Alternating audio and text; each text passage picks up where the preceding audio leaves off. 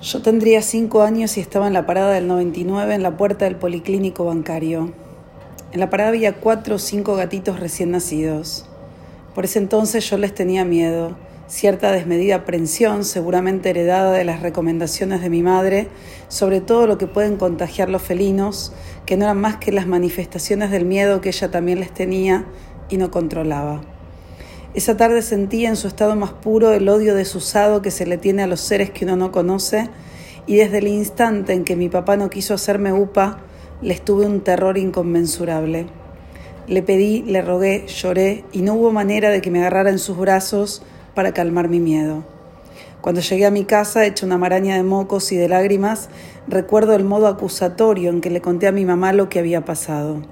Ella me abrazó deseando que nada de eso me hubiera ocurrido y entendía a la perfección el pánico que se había apoderado de mí, que ahora se expresaba en suspiros y espasmos involuntarios que no tenían nada de mi habitual sobreactuación. Mi papá se reía como quien hace una broma muy graciosa y es incomprendido. Él quería explicarme que no hacía nada, que perdiera el miedo, que lo enfrentara, que fuera valiente. Tal vez quería que fuera como él no era, me decía los quieren jugar, y recuerdo el modo en que yo me abrazaba a su pierna huesuda, en que miraba a los gatitos rogándoles que no se acercaran más de la cuenta, en que cerraba los ojos y me imaginaba en mi casa, fuera de todo peligro. Con ese método tan pedagógico tardé una vida en poder soportar estar cerca de un gato sin taquicardia. Seguro que hubo otros, pero lo recuerdo como el único momento en que manifesté debilidad en mi infancia. Los otros instantes, los que vinieron más tarde, yo ya sabía qué hacer con mi dolor y era guardarlo. Poco después, apenas unos meses, cuando me escolaricé, empecé a escribir poesía. Siempre se sublima como se puede. Las palabras llegaban para salvarme de todo.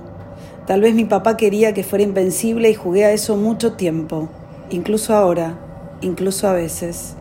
La vida después nos cambió de lugar y cuando ninguna de sus venas resistía las agujas, era él quien jugaba a ser invencible y yo otra vez hacía de cuenta que al verlo no me moría de dolor. Nunca dudé del amor que me tenía mi papá, pero jamás me dijo que me quería, ni esa tarde ni otras. Tuve una sola duda sobre él cuando la leucemia lo comía por dentro, le asfixiaba la sangre, le ralentizaba el paso, le carcomía los huesos, lo volvía indefenso. A veces creía que no entendía nada, a veces creía que lo entendía todo. En el medio, el espantoso silencio y por si acaso nunca le hice ninguna pregunta.